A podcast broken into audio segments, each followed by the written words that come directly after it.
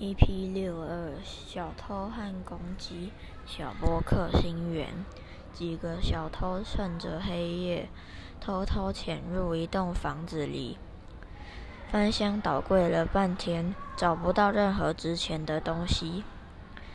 气愤之余，便把后院唯一一只的公鸡抓走。当晚，他们想把公鸡杀来吃。公鸡苦苦哀求：“别杀我，我可是很有用处的，能够在清晨叫醒人们起床工作。”小偷们哈哈大笑，一边磨刀一边说：“这么说来，你还真是非死不可呢？难道我们会笨到让你叫醒人们来抓我们吗？”